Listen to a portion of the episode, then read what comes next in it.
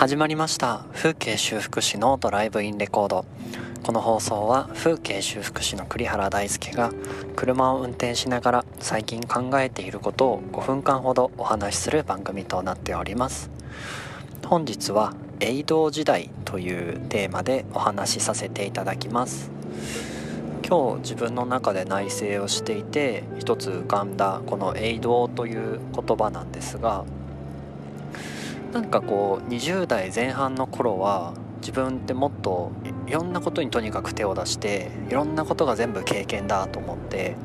そういうそのクオリティの高い低いにかかわらずもちろん高いものを目指しながら、まあ、とにかくいろんな手を出したっていう時期だったんですね。結構周りの友達からも多動力があるとか多動だねとか言われて、まあ、大きい多いに動くで多動で。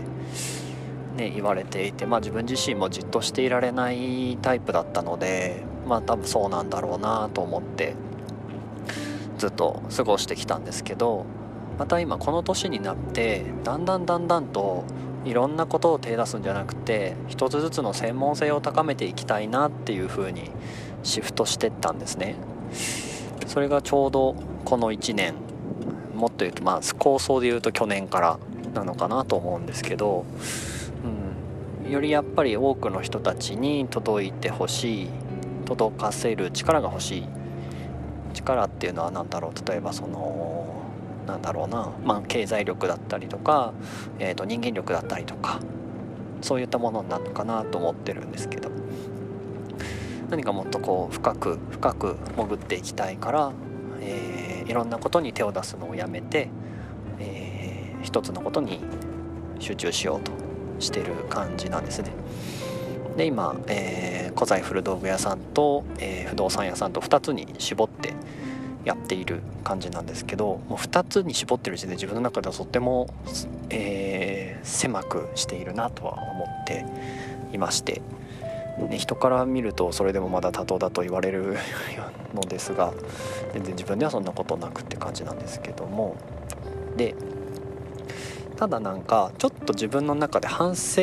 した点が今日あってこうやる分野を少なくしたまあ絞った代わりに、えー、多動ではなくて単純にそれは少ないに動くと書いて衝動になってしまっていないかっていうのを感じたんですね。なんか前よりも生活が低負荷になっている気がしたんですよ。その低負荷っていうのはストレスがあるっていうものの低負荷ではなくて、えーと、単純なその勉強にかける時間とか、えー、努力量とか熱量みたいなのが前半に比べてないのではないかとちょっと思ったんですね。今特に今年は